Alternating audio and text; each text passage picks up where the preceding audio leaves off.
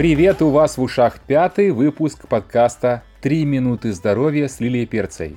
Сегодня мы говорим про вариабельность сердечного ритма. ВСР – это физиологическое явление изменения временного интервала между сердцебиениями. Ваше сердце предпочитает не биться равномерно как часы. Между ударами проходит разное количество времени. Если разница по времени между сокращениями большая, то это здорово.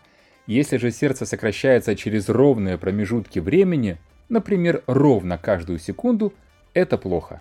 Всю работу нашего тела регулирует центральная нервная система, так называемая ЦНС. Если человек испытывает любой стресс, внимание, любой, выход на солнце в жаркий день, 150 мл вина залпом, испуг, скандал на работе, поход в спортзал или окрик на улице, ЦНС дает команду тратить ресурсы. Если стресса нет, лежим в ванной, сладко спим, медитируем, занимаемся йогой или любимым хобби – то ЦНС переходит в режим накопления ресурса. В течение каждого удара сердца наша ЦНС определяет, что происходит.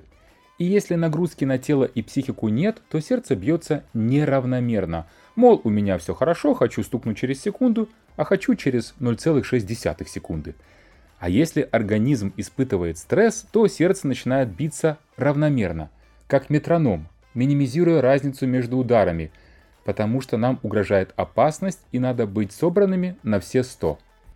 Так как показатель называется вариабельность сердечного ритма, то понятно, что при стрессе вариабельность уменьшается, а при расслабленном состоянии увеличивается. Итак, общее правило, которое стоит запомнить. Высокая вариабельность сердечного ритма – это хорошо, низкая – это плохо. Где найти показатель ВСР? Сейчас все цифровые часы его меряют. Например, Apple Watch это делают самостоятельно или во время того, когда вы пользуетесь программой «Осознанность» в режиме дыхания. Далее на телефоне находите раздел «Здоровье» и внутри этого раздела «Вариабельность пульса». Зачем же нам это знание?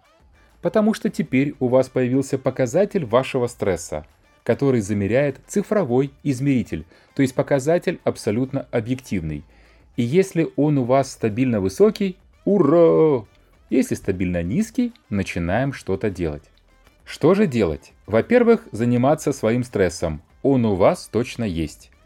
Во-вторых, прямо сейчас вы можете помочь себе умеренной спортивной нагрузкой, медитацией или дыханием 5 на 5. Все это помогает снизить стресс. Ссылки на методы дыхания вы найдете в описании подкаста.